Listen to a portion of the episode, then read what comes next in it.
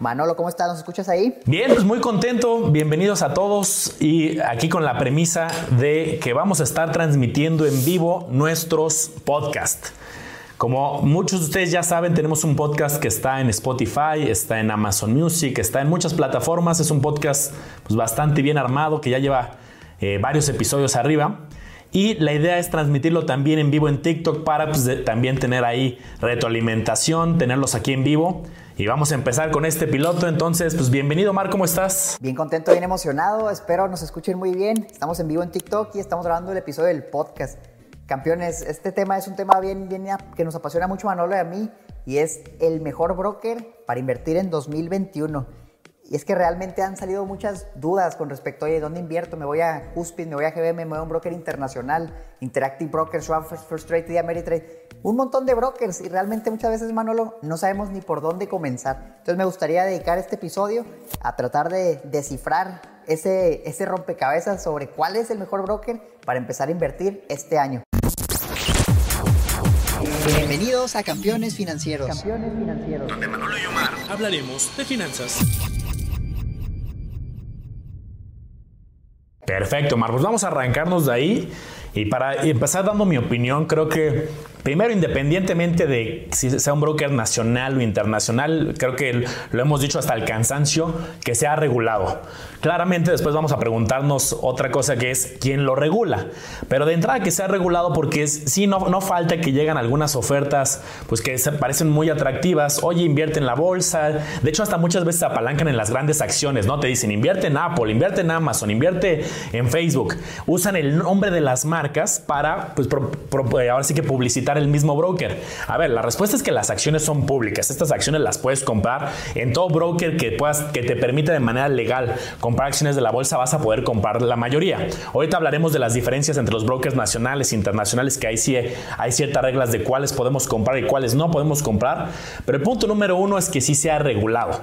Ahora, hay de regulaciones a regulaciones. Omar, aquí no me vas a dejar mentir que no es lo mismo que esté regulado por la Comisión Nacional Bancaria de Valores en México, que esté regulado en Estados Unidos por la SEC, que es ahora sí que los organismos más robustos, o que esté regulado a lo mejor en alguna isla en algún país que tenga, sea un poco más laxo en sus reglas. Entonces, pues, ¿qué opinas de esto, Mark? ¿Cómo alguien que empiece a ver un, broker que le parece llamativo y empieza a ver que el tema de regulación, en qué se debe fijar, qué regulación te parece atractiva, cuáles no. Mira, eso es un tema bien importante y es que realmente dependiendo del broker que elijamos va a ser el futuro de nuestras inversiones. Entonces muchas veces elegimos un broker y vamos a tener el patrimonio de toda nuestra vida, año con año vamos a estar invirtiendo y a lo mejor nos quedamos en ese broker para siempre. Entonces creo que es sumamente importante fijarnos desde el inicio cuál broker está regulado en el país donde yo vivo. Eso es bien importante. ¿Dónde vivo? Vivo en México. O que busquemos algún broker que esté regulado por instituciones mexicanas. ¿Por qué es esto, Manolo? Imagínate que tú agarras un broker que está regulado en Inglaterra y tú vives en México.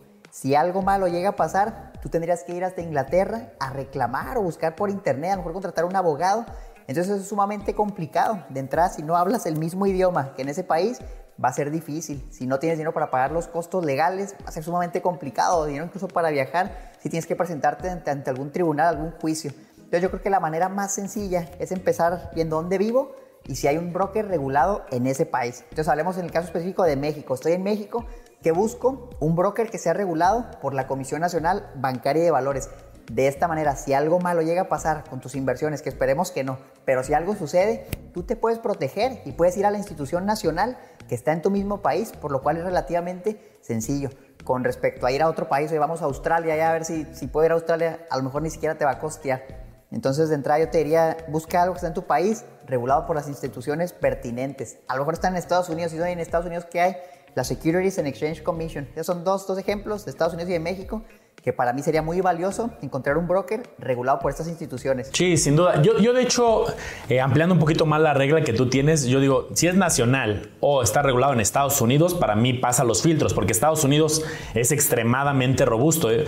En Estados Unidos las leyes de valores, las leyes de inversionistas, de asesores, estamos hablando que se hicieron en los 20, en los 30, o sea, ya llevan, nos llevan la verdad es que un buen recorrido y entonces Estados Unidos se me hace muy robusto en cuanto a brokers. Si allá tuviera el palomazo, yo también me sentiría tranquilo, porque de hecho es más fácil que baten a alguien en Estados Unidos que digan, esta ningún ciudadano de Estados Unidos lo puede comprar, y entonces ya es una señal de que no pasa las leyes de allá, ¿no? Oye, Omar, pero mira, ahorita comentabas de nacionales. Y cuando alguien dice, ok, pues uno nacional, voy a empezar a buscar la verdad es que tenemos muchas opciones. Aquí en México hay 34 opciones para invertir en la bolsa de valores de manera regulada. ¿Quién lo regula? Acuérdense, la Comisión Nacional Bancaria de Valores. Y hay 34 alternativas para invertir. A lo mejor nosotros, Omar y yo, siempre usamos los mismos, por ejemplo, porque son las, las que nosotros usamos para nuestra operativa y pues nos gusta ser congruentes, ¿no? Y enseñar nuestros videos las mismos que usamos, pero hay 34. Oye, que esta no me gusta la interfaz, que esta no me atienden bien, que lo que sea. Pues hay 34. ¿Cuál es la gran desventaja? La gran desventaja creo que es la barrera de entrada. Muchos sí ponen un monto mínimo elevado. Yo que trabajé muchos años en casa de bolsa para abrir un contrato en la casa de bolsa que yo trabajaba, pues sí te pedían a lo mejor para tener un contrato ya robusto de banca privada, te pedían 500 mil. Entonces, pues alguien llegaba y quería comprar su primera acción, oye, ¿cuál es el monto mínimo de banca privada? Pues 500 mil, pues sí es una barrera fuerte. Ya poco a poco las han ido bajando y cada vez creo que va a ser una tendencia encontrar que el monto mínimo de acceso a la bolsa es más accesible. Hay unas que van a quedar descartadas porque siguen teniendo estos montos de un millón, de medio millón, pero la realidad es que vamos a decirles aquí varios nombres nacionales e internacionales que ya traen la barrera en 100 pesos, 1000 pesos Ojo, una cosa es cuánto te piden para abrir tu contrato en una casa de bolsa en un broker y otra cosa es cuánto cuestan las acciones. Hay acciones que cuestan literal 20 centavos, 5 pesos, 10 pesos. Hay acciones como Berkshire Hathaway o como Amazon que cuestan 68 mil y otra cuesta es la, de las más caras. Entonces hay que diferenciar cuánto es el ticket de entrada a la casa de bolsa y cuánto cuestan las acciones. La mayoría de acciones, ya lo dijimos en otros capítulos, cuestan las mexicanas menos de 200 pesos la mayoría y las internacionales yo les diría que menos de 5 mil la gran mayoría. ¿Qué opinas, Omar? Totalmente, mira, antes era sumamente complicado invertir por tu cuenta, realmente el monto de entrada era muy elevado y eso hacía que solo pocas personas lo pudieran hacer. ¿Dónde encuentras estas instituciones, casas de bolsa, que te van a pedir un monto alto de entrada? Pues usualmente son los bancos. Los mismos bancos tienen su casa de bolsa y ahí, aunque los han estado bajando, a veces te van a pedir 50 mil pesos, 100 mil pesos. Depende mucho de la institución. Entonces, si tú ya tienes una cuenta en un banco y ¿sabes qué? Por comodidad quisiera ahí mismo, en esa casa de bolsa, invertir, pues lo puedes hacer y así lo hacen muchos. Yo creo que los dinosaurios, Manolo, así es como lo hacen. Pero las nuevas generaciones, realmente vamos comenzando y no tenemos a lo mejor 100 mil pesos ahí guardados para invertir, pero quiero empezar a invertir con poco dinero y es donde entran otros brokers que tienen el monto de entrada bajísimo. Y aquí, como mencionaba, ya desde 100 pesos, ya casi todos se van acercando al, al valor de 100 pesos para poder invertir. Antes yo me acuerdo, el año pasado, hace dos años, solo encontraba a lo mejor a Cuspid, que con 100 pesos podías empezar a invertir con ellos. Y era una opción bastante atractiva con poco dinero. La semana pasada que estaba hablando con GBM Plus Manolo, me comentaron que ya también bajaron el monto. Era, de, era 100 mil pesos hace como un año, dos años. Luego lo bajaron a mil pesos el año pasado y luego lo bajaron a 100 pesos este año. Entonces ya realmente con 100 pesos abrir la cuenta, como mencionaba, es bien importante. Abres tu cuenta con 100 pesos, puedes invertir en lo que te alcance con esos 100 pesos. Oye, pero ¿qué pasa si la acción cuesta dos mil pesos? Entonces tienes que juntar un monto mayor mientras no vas a poder invertir. A menos, Manolo, aquí es donde entra el otro interesante, que el broker te permita comprar fracciones de acciones o fracciones de un ETF. Ahorita en México yo solo conozco una alternativa que lamentablemente todavía no está regulada para poder hacerlo, pero te, te permite comprar fracciones de acciones y es Flink. Las otras casas de bolsa, acciones completas, necesitas el monto total para poder hacerlo. ¿Qué opinas tú, Manolo? Déjame darte un dato que, que estaba analizando en estos días. Flink tiene más usuarios que GBM. Yo cuando vi ese dato, no, no, yo pensé que GBM, que es de las que ha, puesto la barrera, GBM sigue Bursanet, está Cuspid, hay varias, pero me llegó el dato de, encontrar el dato de cuántos usuarios tenía Cuspid y a este tema de fraccionar, pues creo que le han metido mucho marketing eh, y es curioso, ¿no? Yo la verdad es que yo no lo, yo no, yo he elegido no invertir ahí por lo que dices, no he regulado todavía. Entonces, sí tiene ciertos temas regulados en Estados Unidos, pero en México está en proceso, hay como varias cosas. O sea, no es que sea ilegal, pero tiene todo, está en un proceso de regulación. Pero a ver, vamos dándoles nombres aquí a las personas que están escuchándonos. Y a ver, decías Cuspid, Cuspid desde 100 pesos. GBM también lo usamos mucho ejemplo, es una de las que yo utilizo y también está en 100 pesos. Bursanet, yo utilizo las dos, GBM y Bursanet, las dos me gustan, tienen diferencias ligeras porque en, las, todas puedes comprar las mismas acciones nacionales o internacionales, pero eh, Bursanet también me gusta y ahí lo tenían en 10 mil pesos, ahora lo bajaron a mil y creo que al final del día ya todos van a bajarse la barrera de los 100 porque pues ya la competencia están dirigidos al mismo mercado. No sé si Flink tenga algún monto mínimo, pero imagino que no, si tiene fracciones ha de ser también o si es el mínimo es de 100 pesos. ¿Qué otros hay? Los mismos bancos, como ya decíamos, BBVA, Scotia, HSBC, Santander, eh, los bancos grandotes también suelen tener su casa de bolsa. Algo que he visto es que ya tampoco están tan altos como antes, ya no están en el medio millón, en el millón que hablaba, pero siguen estando con una barrera un poquito alta. Por ejemplo, creo que Scotia estaba en 25 mil, creo que Banorte estaba como en 50 mil. Siguen poniéndolo un poquito más alto, pero eh, justamente ya todavía no llegan a estas ofertas tan agresivas de 100 pesos o 1000 pesos. ¿Qué me encantaría, Omar, que nos compartieras desde tu punto de vista? ¿Cuál te gusta más? O sea, literal de entre GBM, entre Bursanet, si algún banco, alguno de otro país, ¿cuál, te gusta más y por qué sería la, opción? Mira, esto es bien interesante y la respuesta, como siempre, va a ser depende. Pero déjame te explico por qué. De entrada, si tú estás en México, yo te recomiendo que te quedes en un broker mexicano por el beneficio fiscal que esto conlleva. Déjame te explico. Cuando tú tienes una ganancia en la bolsa de valores por medio de ganancias de capital, que por ejemplo compras una acción en 100 pesos, la vendiste en 200 y ganaste 100 pesos, tú nada más pagas 10% sobre tu ganancia. Entonces, sobre estos 100 pesos pagarías 10 pesos. Eso es en un broker nacional por el beneficio fiscal que te ofrecen. O sea, si tú inviertes en cualquiera, en Cuspit, en Bursanet, en GBM, tienes acceso a ese beneficio fiscal. Si tú te vas desde México a un broker internacional, que hay muchas opciones, Interactive Brokers, TD Ameritrade, Schwab.com, First Trade, es una infinidad realmente de los brokers que hay. Tú puedes invertir allá en dólares y ahí lo malo es que no vas a tener el beneficio fiscal. Entonces lo que tú ganes, imagínate el mismo ejemplo, inviertes 100 pesos, se convirtió en 200, lo vendiste y ganaste 100, ahora eso regresa a tu cuenta bancaria en México eventualmente. Tú tienes que declararlo independientemente si regresa o no, pero lo que va a pasar ahí para el impuesto es que lo van a sumar a tu ingreso. Entonces, para calcular cuánto impuesto se paga, existe la tabla del impuesto sobre la renta y te dice que más o menos del 2-3% hasta el 35% de lo que ganes lo vas a pagar en impuesto dependiendo de cuánto ganes. Mientras más ganas, más va pagando. Lo que te puedo decir es que 10% tendría que ser un ingreso muy, muy bajito. Entonces es muy probable que si tú inviertes en un broker de Estados Unidos, termines pagando más impuestos que si lo hicieras en uno mexicano. Y ahora me lo pueden decir, bueno, entonces ¿para qué invierto en uno de Estados Unidos o de otro país? ¿De qué me sirve? El detalle es que a lo mejor en el broker de México no vas a encontrar todas las opciones de inversión que hay. Tienes acceso a una gran variedad de instrumentos, acciones y ETFs por medio del Sistema Internacional de Cotizaciones. De entrada, pues todo lo de México lo vas a encontrar ahí. Si tú dices que yo quiero invertir en algo de Europa, algo de China, algo de Estados Unidos, está el Sistema Internacional de Cotizaciones que te da acceso a muchos instrumentos, pero no a todos, lamentablemente no a todos, o cuando viene un instrumento nuevo, por ejemplo una oferta pública inicial. Vamos a poner el ejemplo de Airbnb, que acaba de salir a la bolsa hace un mes, dos meses, todavía no está hasta marzo en la bolsa mexicana. Entonces, si tú te metes a tu cuenta de Cuspid, de Bursanet, de GBM, no vas a encontrar a Airbnb y a lo mejor tú dices que yo quiero invertir ya. No se puede porque se tardan tres meses en ponerla a partir de que sale a la bolsa. Entonces hay un beneficio de esa, bueno, me voy a Estados Unidos y la puedes comprar al instante. Entonces es un balance o a lo mejor dices quiero comprar esta acción, pero no cotiza en la bolsa mexicana. La única alternativa cuál es? O compras un fondo de inversión, un ETF que la incluya en México, o te vas a un broker internacional y la compras por ahí. Entonces, otra situación que a lo mejor va a pasar es la baja bursatilidad. Cuando no hay mucho volumen, no hay mucha y demanda, tú posiblemente puedas ver la acción listada en el Sistema Internacional de Cotizaciones en México, pero a lo mejor no la vas a poder comprar o vas a poder comprar una acción, dos acciones, pero si quieres invertir sumas más fuertes, puede que sea complicado si la acción no es muy popular. Entonces, son algunas series de ventajas, desventajas. ¿Qué prefieres, el beneficio fiscal o prefieres la disponibilidad? Yo te diría, el consejo más sencillo es, si lo encuentras en México y lo puedes comprar sin problema, pues quédate ahí, quédate ahí y aprovecha el beneficio fiscal. Si ya de plano no es opción, pues entonces también ten una cuenta internacional y las vas combinando. No es que una sea mejor que otra.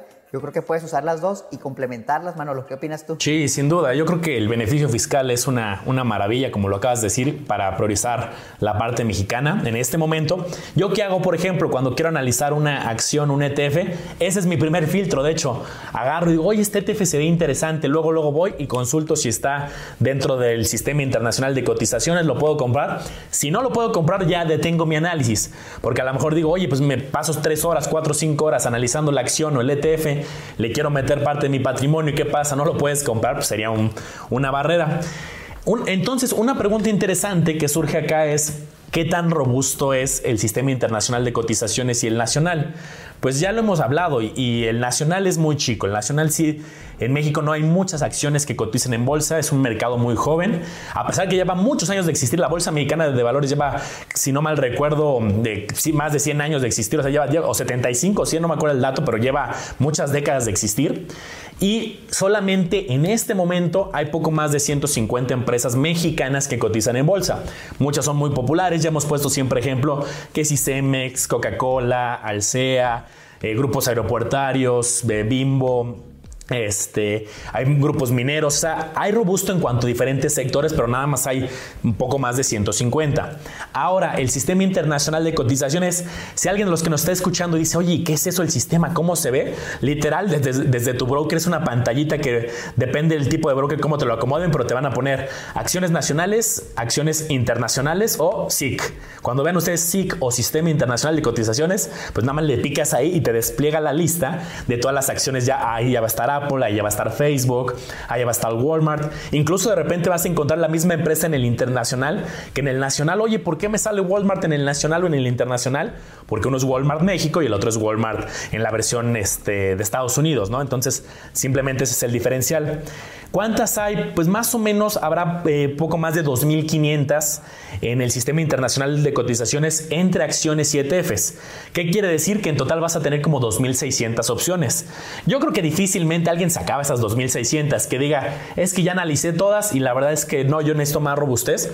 Más bien hay gente que, como, como me encantó el ejemplo que usaste, Omar, tenía la oportunidad, le encanta la empresa, oye, es que me, me encantó Airbnb, me encantó Petco, me encantó alguna que acaba de salir o, o va a lanzar su oferta pública inicial o más acciones y no la puedo comprar porque todavía no llega. Ahora, aquí también algo importante.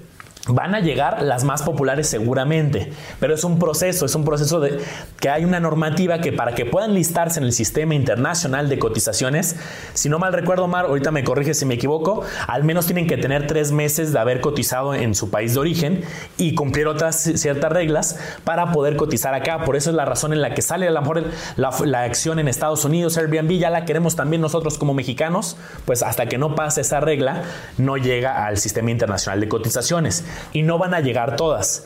¿Quién las pide? Las pide las casas de bolsa. ¿Quién puede pedir que una acción se liste en el sistema internacional de cotizaciones?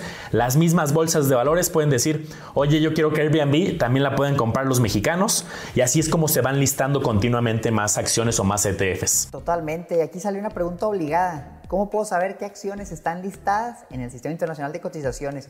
Y mira, de entrada te puedes meter a, la página de la Bolsa de Valores y ahí lo vas a poder consultar. Pero yo lo que he visto que es más eficiente y más fácil, Manolo, es simplemente abre una cuenta en cualquier broker y búscala en la barrita que mencionaba Manolo, donde sale SIC o Mercado Internacional, escribe el nombre de la empresa. Si no aparece, busca cuál es la clave de pizarra, que son unas siglas que le definen el nombre de la empresa y la puedes buscar por las siglas.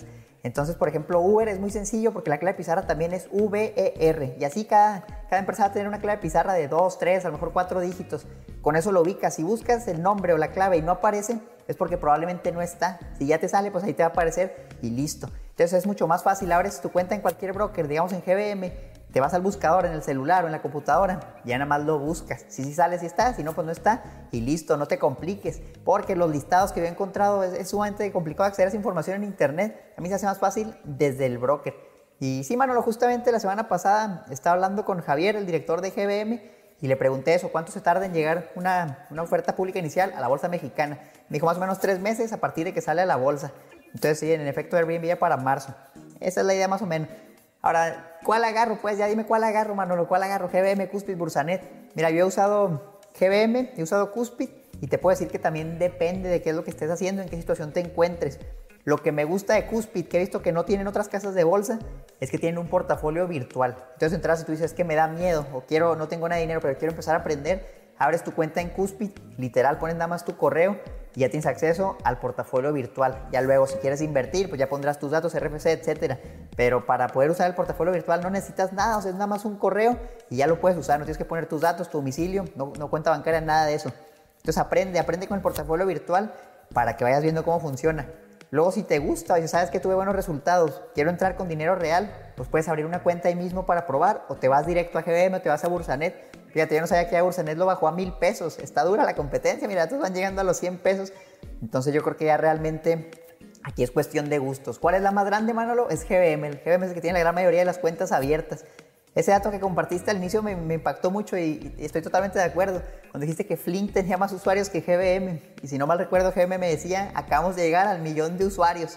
Y dije, wow, manches, pues el millón de usuarios, pero cuando te pones a ver la población total en México, e, es bien poquito, es una fracción bien pequeña de toda la población. Y dije, todavía tenemos mucho trabajo que hacer para que seamos más inversionistas, pero pues me da mucho gusto un millón, ahí vamos, ahí vamos. Entonces, que Flink tuviera más usuarios, ¿por qué será? Pues porque lo que ellos ofrecen son acciones fraccionadas y por desde 30 pesos. Ponle tú que ya el monto inicial, ya realmente 100 pesos, 30 pesos, yo creo que ya no hay mucha diferencia pero el hecho de que tú puedas acceder a fracciones de una acción de Amazon que te cuesta 70 mil pesos por 30 pesos es sumamente valioso. Y justamente en la plática, mano, lo que tenía la semana pasada con GBM, les pregunté, oye, ¿qué opinas de Flink? Las acciones fraccionadas, ¿tú como GBM las vas a traer? ¿Qué va a pasar ahí? ¿Y qué crees que me dijeron? Me dijeron, estamos trabajando en eso y posiblemente 2021 sea el año donde ya GBM va a ofrecer acciones fraccionadas. Y ahí fue donde me explotó la cabeza, mano, y dije, eh, si llegaran a traer acciones fraccionadas, yo creo que Flink va, a sufrir bastante por el hecho de que todavía no están regulados y GBM obviamente está regulado, es una casa de bolsa muy grande, la más grande en México, entonces puede ser algo duro a menos que salgan con algo muy bueno.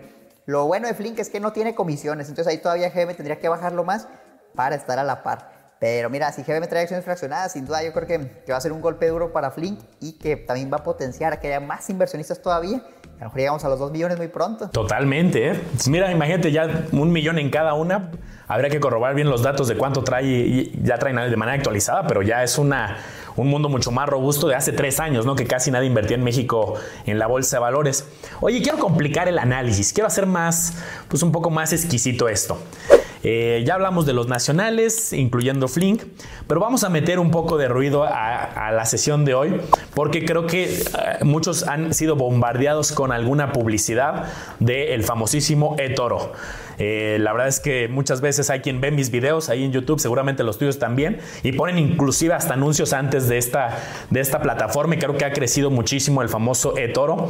Contrataron hasta ahí algún actor que sale en varias películas, que está ahí doblando ropa y dice, oye, ¿por qué no inviertes en Amazon, en Facebook? Que seguro que vas a saltar de este anuncio, ¿no? Entonces, aquí, Omar, pues sí me gustaría que abriéramos un poco de debate de eToro, ¿qué te parece? ¿Te gusta, no te gusta? La verdad es que estuvimos, eh, luego les tendremos alguna sorpresa al respecto que estamos haciendo ahí un diagnóstico, pero pues vamos a dar un adelanto ahorita para todos los que nos están escuchando. ¿Cuál sería tu visión en general, introductoria de estas plataformas, si quieres eToro o varias similares? Totalmente, mira, de entrada les vamos a compartir un análisis bastante extenso, una investigación muy, muy complicada que hicimos sobre eToro. Tratamos de encontrar así todo lo que pudimos encontrar en internet. Entonces, para los, los, que no lo conocen, yo creo que si ven nuestros videos, posiblemente ya les haya salido un anuncio de esa plataforma. Son anuncios muy peculiares yo creo que en cuanto a mercadotecnia, Manolo, pues son sin duda los mejores. Realmente la, publicidad que hacen es muy buena. ¿Qué es toro? Es un broker que opera en 140 países y se especializa en algo que se llama el social trading. Social trading, suena medio raro, ¿qué es eso? Imagínate como una red social, un tipo Facebook, un Instagram, pero que es para invertir, para invertir. Ya Toro tiene esa red y la va administrando, entonces tú puedes compartir tu opinión con otros inversionistas, escuchar la de otros inversionistas, pero ojo, aquí es una red social, escuchas a otras personas, no ese Toro que sale y oye, ¿sabes qué? Este analista está recomendando esta acción. No, aquí es entre personas. Entonces es como si te metieras a nuestro grupo de Facebook, que por cierto, únanse al grupo de Facebook de Manolo y el mío, para que conozcan a muchas personas. Entran al grupo, imagínate, tú pones, oye, ¿en qué invertir? Te van a poner 20 personas, ah, compra esta acción, compra NIO, compra Tesla. Entonces nada más cuidado con eso porque no sabes realmente si es una acción para ti, una inversión para ti, no sabes si tu perfil está acorde o no a, ese, a esa inversión. Entonces es la red social, compartir información, yo creo que eso es bien valioso, ¿eh? muy, muy interesante. eToro ofrece aparte de acciones, pues ahí están los ETFs, los índices, forex, criptomonedas, realmente es algo muy variado, índices, materias primas y te permitas apalancarte. Entonces, entrada, apalancarte, ¿qué es? Usar dinero prestado para invertir y potenciar tus rendimientos o tus pérdidas. Algo arriesgado que a lo mejor para un inversionista avanzado puede ser útil en momentos específicos. El detalle aquí es, Toro, imagínate, 140 países, imagínate estar regulado en los 140 países, es, sumamente complicado.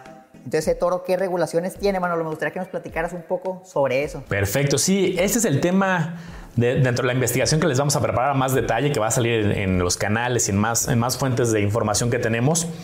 Pero pues de entrada no está regulado en México ni en Estados Unidos, que son las dos que hemos hablado de, de cajón. Está regulado principalmente, aunque tiene varias regulaciones, está regulado en Chipre. Entonces, miren, al final del día, pues ya lo hablaba mal. Omar, al principio, cualquier problema, pues tendrías que ir a Chipre ahí a reclamar, entender la ley de Chipre, aparte de la mexicana. Si de por sí luego la mexicana hay que entender, y son leyes pues bastante complejas, pues hay que entender la ley de valores. Y eh, yo algo que me pregunto es por qué escogen este país. No, no conozco la normativa específica de Chipre, eh, entonces, pero me imagino que buscan algunas legislaciones donde sea más fácil poner su negocio, donde no tengan tantas trabas, tanta documentación. Eso es algo que, que yo cuando lo vi dije, no, no sé, tengo mis reservas. A lo mejor podría usar con pequeño capital, pero realmente yo, yo en lo personal, yo no mandaría una gran cantidad de capital, porque pues justo el tema de la regulación para mí es importante. Ahora, este tema de copiar del social trading y voy a copiar a los demás, pues a lo mejor suena atractivo cuando estás empezando, ¿no? Dices, oye, pues qué mejor, yo no tengo idea, pues hay gente que ya tiene más años en esto, voy a copiarlo. Pero dijiste algo importante. De entrada no conocemos su perfil completo. A lo mejor dices, ay, voy a copiar a esta persona que invirtió mucho en Facebook, entonces seguramente es muy buena opción. Yo también voy a meterle todo a Facebook. Pero lo que no te enteraste es que por fuera representaba solamente el 0.002% del portafolio de esta persona, porque el 99.98% de sus posiciones está en otras cosas que no, no teníamos acceso a verlas. Entonces nosotros nos vamos con falsas expectativas de, hoy compró muchísimas acciones de esto, sí, pero no viste el portafolio completo o no sabes por qué las, las tienes en este momento, a lo mejor las quiere vender el día de mañana, tiene una estrategia muy diferente a ti y por eso a mí copiar no me encanta. Yo creo que lo mejor es, a ver, ¿quieres entrar a este fascinante mundo? Va, perfecto, está padrísimo, ya hablamos que es accesible, ya sea por fracciones, ya sea por GBM, por Cuspid, por Bursanet, las de Estados Unidos, pero pues este ya es de las intermedias. Muchas veces nos gana la euforia y escuchamos, oye, que puedo ser accionista de Apple, qué padre. Pero si es tu primera inversión, es tu primer día que estás leyendo de inversiones, pues yo creo que acciones en directo no es la mejor opción. Antes tienes ya portafolios ya hechos, los famosos fondos de inversión, los ETFs que hemos hablado en otros eh, episodios del podcast o en nuestros propios canales, en lo que aprendes cómo seleccionar una acción. Tenemos un episodio completo, tenemos como tres episodios de hecho que le dedicamos a hablar de acciones que duran una hora cada uno y dijimos variables, más de 100 variables. Entonces, yo creo que si es por copiar, por el social trading, a mí no me encanta la idea de copiar. Es más, ¿Quieres aprovecharlo? Métete ahí, saca ideas, ve qué están haciendo, haz tus propios análisis, invierte en el que quieras, en uno que sea regulado. ¿Quieres aprovechar ese tema social? Pues bueno, eh, la información creo que está pública, hasta la puedes simular, puedes ver los portafolios y luego ya te puedes ir a alguno regulado. Eso es lo que yo haría, dado el tema de la regulación en Chipre, que a mí no me encanta. Habrá quien dice, no, Manolo, yo conozco y domino la, la ley de Chipre y si pasa algo no pasa nada, tomo mi avión y llego allá y lo resuelvo, o tengo los teléfonos de las autoridades de allá. Ah, bueno, pues eso ya es otro, otro rollo muy diferente, ¿no? Sí, totalmente puede ser una fuente de información bastante útil. Yo siempre estoy abierto a, escuchar la información, pero lo importante, como mencionas, es analizarla, no nada más la copies, agarra ideas y luego haz tu propio análisis y a lo mejor encuentras buenas opciones de inversión. Algo que quiero mencionar sobre eToro y que no, no lo hacen los otros brokers es que ellos mayormente, por el mismo tema que no están regulados, operan por medio de CFDs. Y déjenme les explico rápidamente cómo funciona un CFD. CFD por sus siglas quiere decir contrato por diferencia. Es un contrato, un contrato entre tú y el broker, es decir, entre tú y eToro. Entonces tú vas a simular las condiciones del mercado en un activo. Vamos a decir un CFD que sigue el precio de la acción de Apple, como mencionaba ahorita Apple. ¿Qué va a pasar ahí? Tú no inviertes directamente en la acción de Apple. Tú nada más estás en un lugar simulado donde los resultados van a ser muy parecidos, prácticamente idénticos a lo que está pasando con la acción de Apple. ¿Qué quiere decir? Oye, compraste un CFD, Apple, la acción sube, entonces tu CFD va a valer, vas a ganar algo de dinero, vas a ganar la diferencia. Por eso se llama contrato por diferencia. Entonces aquí entras, y bien importante entender esto, Manolo, eres tú contra el broker. Es un juego de suma cero. Si tú ganas, el broker pierde. Entonces, tú estás invirtiendo en el broker, ponte a pensar, estás invirtiendo en eToro. Y eToro, ¿qué es lo que quiere? Pues lo que quiere es ganar. Obviamente no quiere perder porque va a quebrar. Entonces, hasta en su sitio ponen un mensaje bien, bien controversial y, dice más o menos el 67% de las personas que invierten en CFDs terminan perdiendo dinero. Entonces, entrada, ¿qué te están diciendo ahí? El 67% de los que van contra mí terminan perdiendo. Ya cuando te dan una estadística así, Manolo, o sea, una estadística honesta que está, los invito a que entren a etoro.com y se vayan hasta abajo y lean la leyenda, ya vas diciendo, ¿por qué será? Es que el CFD es un instrumento muy complejo que como no está regulado, pues realmente no sabes qué está pasando ahí. Y luego lo malo es que si usas el CFD y te apalancas, y sabes que es que yo invertí una suma pequeña, pero yo quisiera ganar 10 veces más, te apalancas 1 a 10, pero con el riesgo de que si pierdes, pues puedes perder todo capital muy rápido. Entonces el CFD aumenta el riesgo y luego te van cobrando comisiones. Oye, usaste apalancamiento, pues hay comisiones nocturnas, hay comisiones por fines de semana. Entonces ya entra una posición a largo plazo por medio de CFDs apalancados, pues no es, no es viable, realmente no es viable, la comisión te va a comer. ¿Qué hace eso? Te está motivando a que hagas day trading, ¿no? Compra y venta diaria, pues para no pagar los intereses. Entonces, esto meramente yo creo que lo que promueves es el trading, que puede ser una estrategia rentable y también puede ser un empleo, eso es bien importante. Si tú buscas a lo mejor invertir a largo plazo y seguir con tu empleo, con tu negocio, dedicarle poco tiempo a las inversiones, yo creo que Toro no te va a servir mucho. Pero si tú dices, ¿sabes qué? Yo quisiera vivir de las inversiones diarias y estoy dispuesto a ver gráficas todo el día de lunes a viernes, pues el Toro puede ser una opción para el trading. Si es a largo plazo, yo creo que no tanto. Ahora muchos también van a decir, bueno, es que yo no voy a usar CFDs, no te preocupes. Sé que Toro ofrece acciones y ETFs, sin problema, puedes usarlo. Acciones realmente donde sí compras la acción a largo plazo las comisiones dicen que son cero.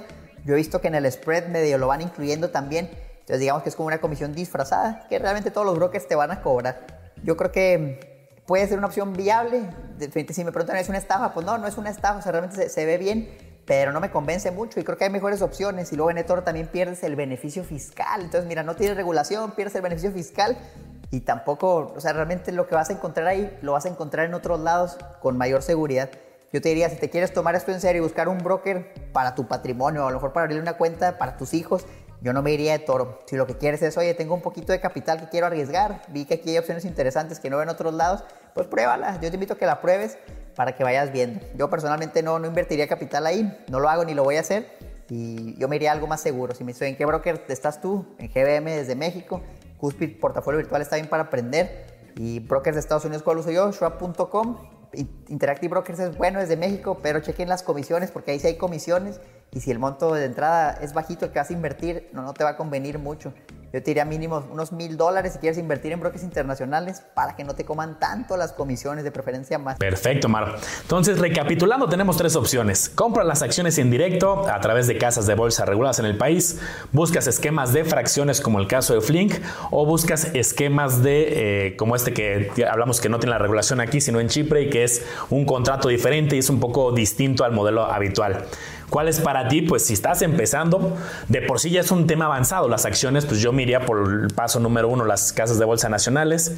Y ya en un modelo más avanzado, y es que ya entiendo perfectamente los riesgos, cómo funcionan estos contratos. Yo quiero hacer trading intradía, pues ya eso es algo muy diferente, ¿no? Yo tampoco me dedico a. Eh, yo llevo 12 años en el sector financiero y, y, nunca me ha encantado este tema de operaciones intradía. Yo más bien soy inversionista de mediano, largo plazo. Compro una acción porque la veo con mucho potencial potencial a crecer, porque me gusta, porque quiero recibir sus dividendos, porque sé que va a crecer muchísimo en, en 3, 5, 10 años, he hecho un análisis y esa es mi visión, pero hay, justo como dice Omar, hay quien se mete a operaciones más cortoplacistas. Yo el mensaje aquí súper importante porque les va a pasar que en algún momento un amigo se les va a acercar, alguien les va a decir, oye, fíjate que, que este tema es bien fácil, el trading, traigo el algoritmo y tengo un modelo bien sofisticado donde usamos regresiones y usamos... A ver, hoy en día eso es lo que se usan, se usan muchos algoritmos, se usan, ya no es tan común que alguien esté operando, todos usan algoritmos, todos usan poder de cómputo, todos usan y todos presumen tener los mejores algoritmos. El corto plazo pues requiere muchas señales, tomar decisiones en segundos. Entonces, pues ahí estás compitiendo contra alguien más y en la de largo plazo, como lo hemos dicho en otros episodios, pues ahí sí tienes que buscar una creación de valor. En el corto plazo es, imagínense aquí que estamos haciendo una operación, yo la quiero comprar, Omar la quiere vender, yo digo que va a subir el precio, Omar que va a bajar y estamos compitiendo uno contra el otro. Perfecto, me gané 10 mil pesos, Omar los perdió, menos las comisiones del intermediario. Eso pasa en el corto plazo. En el largo plazo más bien es yo la compro, ¿por qué? Porque va a vender más esta empresa, va a tener más utilidades, le veo muchísimo potencial en tres años, Omar me la vendió en 50, yo la vendo en 80 ya que materialice más ganancias. Entonces, Omar a lo mejor ganó porque él la compró en 30, yo la vendí en 80 y aquí no estamos compitiendo en, fracciones de segundo. Entonces, simplemente tengamos cuidado con estas competencias intradía porque sí son mucho más complejas. Todos te presumen el mejor algoritmo, pero hoy todos lo usan igual, ¿no? Entonces, yo, eh, alguien que esté empezando, pues sí creo que una casa de bolsa nacional puede ser una opción que satisface muchísimo y ya luego te puedes ir moviendo otras estrategias. Sí, totalmente. Creo que yo iría haría, exactamente lo mismo, empezar en México, en el país donde me encuentro, buscando un broker local. A lo mejor no está escuchando, está viendo que ponen aquí en TikTok eh, un broker en Costa Rica. pues no conozco un broker en Costa Rica, pero yo te diría lo mismo. Primero entrada, ¿hay una bolsa de Costa Rica, sí o no? Si sí encuentras, a lo mejor busca un broker local. Si hay un broker local, empieza por ahí. Si estás en un país donde sabes que es que aquí no hay bolsa, aquí no hay brokers, pues no te queda opción más que los internacionales. Interactive Brokers, es en la mayoría de los países puedes abrir la cuenta, es una buena opción. First Trade a mí me gusta porque el monto de entrada es bajo y también desde muchos países la puedes abrir. Yo les puedo platicar del que uso ahorita que es Schwab, schwab.com. Nada más que ahí el monto de entrada es más alto si estás fuera de Estados Unidos. Son 25 mil dólares de entrada. Entonces, fíjate, ya es medio millón de pesos. Ya dices, oye, pues a lo mejor ya es demasiado. Deja, mejor me espero. O si tú dices, ¿sabes qué? Si tengo el medio millón, lo quiero hacer. Pues realmente un broker muy bueno. Los brokers de Estados Unidos me gustan mucho porque yo creo que no hay país más estricto que Estados Unidos para las inversiones en la bolsa. Entonces, a mí me da mucha tranquilidad tener sumas fuertes de dinero en brokers regulados de Estados Unidos porque sé que mi patrimonio va a estar bien y sé que mi patrimonio es bien chiquito comparado al de los inversionistas de Estados Unidos. Entonces realmente ahí se mueven cantidades de dinero muy grandes, lo cual le da certeza a tu dinero. Tal vez estén preguntando, oye, ¿y cómo transfieres el dinero? ¿Cómo le haces? ¿Está en dólares? ¿Está en pesos? ¿Lo transfieres en el banco? ¿Vas a la casa de cambio? ¿Cómo funciona? Hay varias maneras. O sea, la opción número uno y la más viable es que tú tengas una cuenta bancaria en dólares en Estados Unidos para que tú ahí le puedas depositar dinero. ¿Cómo le depositas? La opción más barata es ir a una casa de cambio en la frontera, cruzar y depositarlo al banco. Si soy es que yo estoy en Yucatán y pues no voy a ir hasta la frontera, pues no te preocupes, hay otras maneras. Puedes hacer transferencias, ya sea por PayPal, TransferWise. Realmente las comisiones ahí son bien altas. ¿eh? Déjame decirte, yo he visto que las comisiones son muy altas y usualmente no conviene tanto, a menos que el monto sea pequeñito. A lo mejor eso va a mandar 500 dólares, 1000 dólares. Tal vez ahí sí. Cuando quieres mandar sumas fuertes de dinero, ya la mejor opción es una transferencia internacional desde el banco. Entonces, por ejemplo, yo tengo una cuenta en Banorte, yo me meto a mi banca en línea en Banorte y le digo, ¿sabes qué voy a transferir? Medio millón de pesos. Ah, bueno, ahí pongo los números, pongo mi cuenta en Estados Unidos y listo, me cobran como 60 dólares de comisión, es una comisión cara y el tipo de cambio no es tan bueno, es el tipo de cambio interbancario, solamente le terminas perdiendo ahí, pero llega tu dinero muy rápido, usualmente en 2-3 días, de manera segura y ya te ahorras el problema de que, oye, llego a la casa de cambio y, pues, ¿cómo le voy a decir? Oye, dame 25 mil dólares en efectivo, es muy peligroso y ten cuidado en las fronteras. Entonces yo te diría, con montos grandes, pues transferencia internacional sin problema, sabiendo que le pierdes poquito por el tipo de cambio, ya ni modo. Montos pequeños, creo que PayPal está bastante bien para ir de una cuenta a otra. A lo mejor dices, oye, es que yo no tengo cuenta en Estados Unidos, ¿cómo le hago desde México? Pues lo mismo, el broker internacional te va a dar una cuenta. Por ejemplo, Interactive Brokers es más fácil porque ahí sí es una transferencia SPAY, una transferencia desde un banco mexicano. Eso es muy sencillo. La mayoría de los otros brokers que están en Estados Unidos no te va a dar una cuenta en México, te va a dar una cuenta nada más en Estados Unidos. Entonces tú tienes que hacer la transferencia desde tu cuenta mexicana a la cuenta de ellos de Estados Unidos que te la van a dar a tu nombre. Es lo mismo que transfirieras dinero de tu cuenta mexicana a tu cuenta de Estados Unidos. He visto que muchas veces se asustan por el proceso, pero es sumamente sencillo. O sea, realmente en la banca en línea, en cuestión de unos minutos, lo puedes hacer. No es más que poner un número de cuenta, la información que te dan y listo. Se hace bien, bien fácil. No se asusten, es algo que yo he hecho muchas veces, tanto de México a Estados Unidos, de Estados Unidos a México. Y les puedo decir que es caro, pero es fácil de hacer. Perfecto. Y para los que quieran una nacional, es extremadamente sencillo. La verdad es que son barreras ¿no? que tenemos mentales. Oye, abrir la casa de bolsa en México, literal es como si abrieras una cuenta en un banco. Te piden tu nombre, te piden tu RFC, tu comprobante de domicilio. De hecho, a mí me han sorprendido para, para bien la de GBM. Cuando la abrías hace ya un buen rato, pues se tardó literal en menos de media hora ya estaba abierta. En Bursanet la, abrí mucho, antes y ahí me tardé más en abrirla porque había que mandar los contratos. Pero para no hacerles el cuento largo, es un proceso de dos o tres días para ya tener tu portal de casa de bolsa ya lo retador, pues llegas y, se ven un poco retadores estos portales, ¿no? Todos los listados, cuando estás en el horario de operación, cuando estás en la mañana, ocho y media, 3 de la tarde, estás viendo ahí cómo van cambiando de precio, de color rojo, de color verde, o sea, tal cual se ve un tablero de control, que operativamente hablarlo es lo más sencillo, ¿eh? De comprar en cualquiera, literal, los han hecho amigables y ¿qué tienes que hacer para comprar una acción?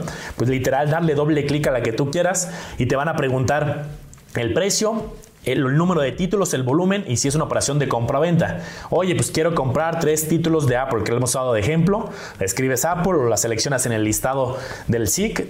¿A qué precio?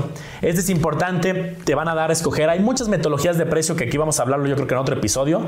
Puedes comprarlo al mejor precio que esté en el mercado, ¿no? Así, a ver, yo no sé ni qué precio, tú dámelo al mejor precio del mercado. No es algo muy sugerido comprarlas al mejor precio del mercado. Lo mejor es llegar tú con un precio. A ver, yo las quiero comprar en 3000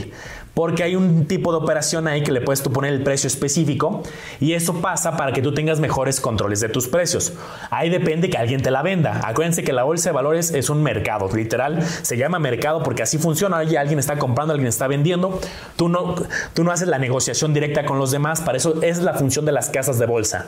Ser intermediarios, tú llegas cómodamente, quiero comprar Apple, quiero comprar tres títulos, la quiero comprar a tal precio. Alguien del otro lado está poniendo la operación contraria, quiere vender tres títulos, se ejecuta la operación y en segundos ya vas a aparecer, eh, va a aparecer en tu tablero de control esta operación fue ejecutada o sigue pendiente. Entonces, operativamente hablando, es extremadamente sencillo. La gran dificultad claramente está en el análisis. ¿Por qué comprar Apple y no comprar Amazon o no comprar Facebook o no comprar PayPal, CrowdStrike o las otras 2.500 eh, opciones? Tenemos recursos limitados, entonces hay que colocarla en las empresas que les vemos más potencial. Porque acuérdense que en la bolsa no está garantizado garantizada la tasa. En la bolsa hay fluctuación. ¿Qué pasa muchas veces con los inversionistas que están empezando en este mundo de bolsa? Compran su primera acción porque a lo mejor es, eh, es popular. Ay, compré Coca-Cola, compré Alsea, compré el Starbucks, compré una que conocían, pero no la analizaron, no analizaron cómo está la empresa y no se enteraron que a lo mejor estaba bien endeudada trae problemas, trae alguna demanda, trae algo y empieza a bajar. ¿Qué pasa? Empieza el pánico, meten una operación de venta, ya rápido, doble clic, quiero vender mis tres títulos, ejecutar, la venden y ¿qué pasó? Pues capturaste una pérdida. Mejor ahórrate eso, haz buenos análisis y el tema de psicológico, ese Omar también creo que es interesante, ¿no? Porque pues es muy bonito cuando ves la teoría, empiezas a leer libros, empiezas a ver videos, pero la primera vez que ves tu portafolio y dices, ay caray, hoy cayó un menos 3%, ¿qué pasó? Y no fue por algo de la empresa, fue por el mercado, a lo mejor, ¿no? Por tema de la economía en general o algo en específico, pues sí tienes que tener un cierto estómago para decir, a ver, ¿por qué la compré? ¿Cuál fue mi racional? Ah, pues hice una investigación robusta, la compré porque su nuevo producto creo que va a ser muy exitoso de aquí a tres años. Pues entonces esta pequeña caída de 3, 4, 5 no me preocupa. Yo hasta a veces ahí hasta compro más, ¿no? Compramos de oferta, porque la regla que te dicen todos es compra barato, vende caro, pero psicológicamente, más con buena investigación, es lo que debes de traer para que se pueda ejecutar esta estrategia con éxito, ¿no? Totalmente. Y miren, ahí tienen un montón de herramientas así para seleccionar al mejor broker para su situación en específica. De entrada, a lo mejor algo que no mencionamos muy detalle fueron las comisiones. Ya las comisiones son bien bajitas, mira. Toro, cero comisiones. Flip, cero comisiones. GBM y la mayoría de las casas de bolsa que menores comisiones ofrecen 0.25% por compra y venta. Bursanet me parece que es similar. Cúspite es un poquito más alto. Lo que quiero que vean es que las comisiones ya son muy, muy bajas, ya son casi cero. Estamos muy cerca de ceros. Y a lo mejor se preguntan, oye, pero no hablaron de las funciones adicionales de cada plataforma, análisis fundamental, análisis técnico.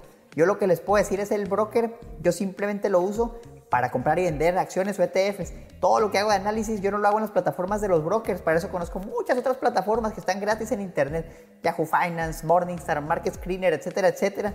Tenemos por ahí un video, me parece que hablando de estos sitios, y no lo hacemos un, un episodio también para el podcast, pero lo que les quiero decir es que el broker realmente las herramientas que les va a dar, yo nunca las he usado, o sea, después yo no las uso porque encuentro mejores herramientas en otro lado gratis también.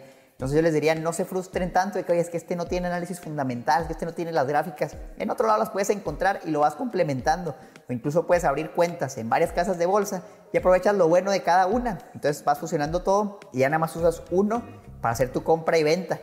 No tiene sentido, desde mi punto de vista, lo invertir en siete brokers diferentes para diversificar. Yo creo que ahí realmente no, no ganas mucho. Puedes tener siete cuentas distintas y aprovechar la herramienta de cada uno pero yo te diría, no te compliques y junta la mayoría de tu patrimonio en un solo broker para que no andes batallando cuando lees el seguimiento, que sea más fácil comprar y vender, retirar recursos, transferir, etc. Si estaban viendo este episodio y ya invertían en una casa de bolsa y dijeron, ¿sabes qué? Me convenció más esta, me quiero cambiar dentro de las casas de bolsa reguladas en México.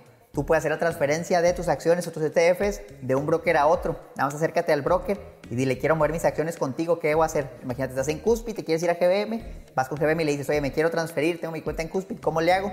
Ellos te van indicando el proceso, si no te dicen nada, pues te vas a Cuspid y le dices, oye, ¿cómo le puedo hacer? Me quiero cambiar a GBM. Y haces el trámite, que usualmente es gratuito, el broker absorbe el costo y es muy sencillo. No es necesario que vendas tus acciones, porque aquí está el detalle. A lo mejor ya vas invirtiendo un tiempo, te fue bien, tenías una plusvalía que no habías cobrado y dices, déjame las vendo, me cambio al otro broker, pero lo malo es que llega el pago de impuestos, te pueden cobrar impuestos y si tú realmente no las querías vender y luego las vas a volver a comprar, pues terminas ahí perdiendo algo de dinero que se pudo seguir invirtiendo. Entonces ve el cambio de valores como una buena opción te puede servir mucho si te quieres cambiar de broker. Perfecto, que ese es un muy buen tip.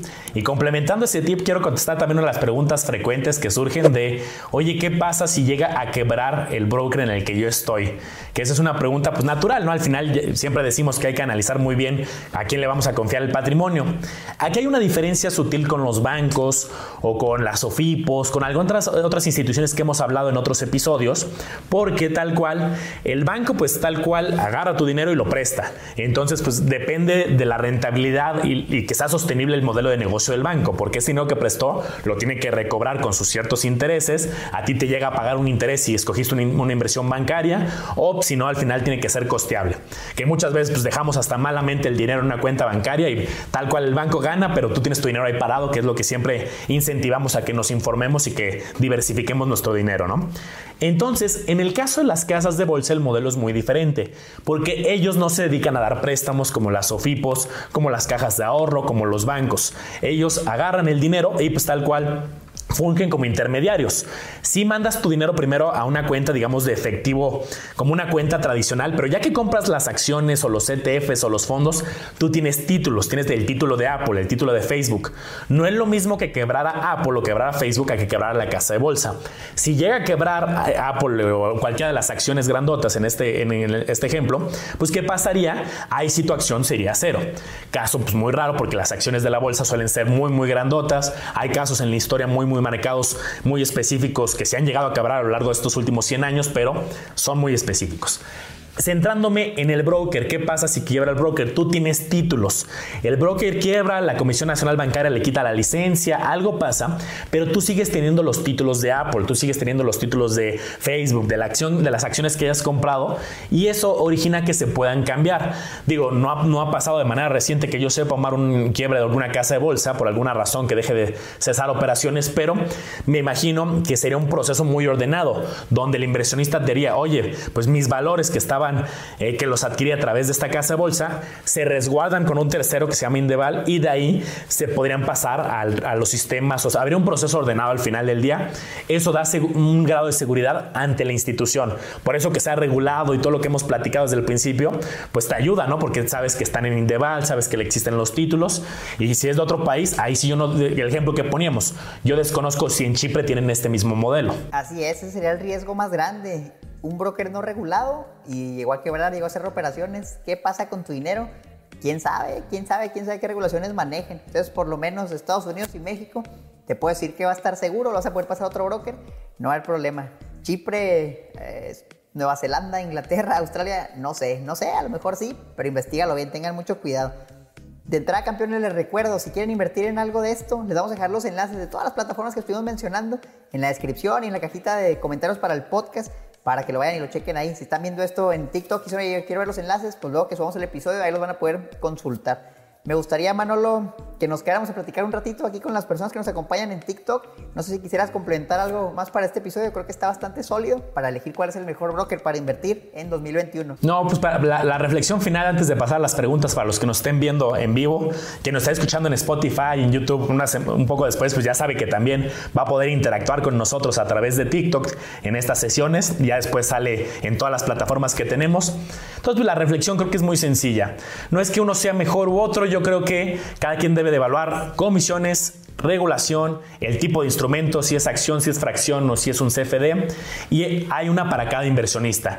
La mayoría de inversionistas caen en acciones tradicionales a través de una casa de bolsa. Oye, yo soy avanzado, yo ya sé de los riesgos, a mí me gusta la adrenalina, estoy dispuesto a tener pérdidas más fuertes. Bueno, te puedes meter a temas ya de CFDs, de fracciones, de apalancamiento, pero entiéndelas muy bien porque esas sí magnifican las ganancias y las pérdidas. Muchos usan la mercadotecnia de las ganancias. Aquí puedes ganar tres veces más que en otras, sí, pero también puedes perder más. Aunque hay técnicas de gestión de riesgo, hay técnicas avanzadas, pues temas apalancados, temas de CFDs, temas más complejos, ventas en corto, otras cosas, eh, no son para quien está empezando, es para quien ya la domina, conoce perfectamente los riesgos y puede meterse ese tipo de operaciones. Esa sería como mi reflexión final.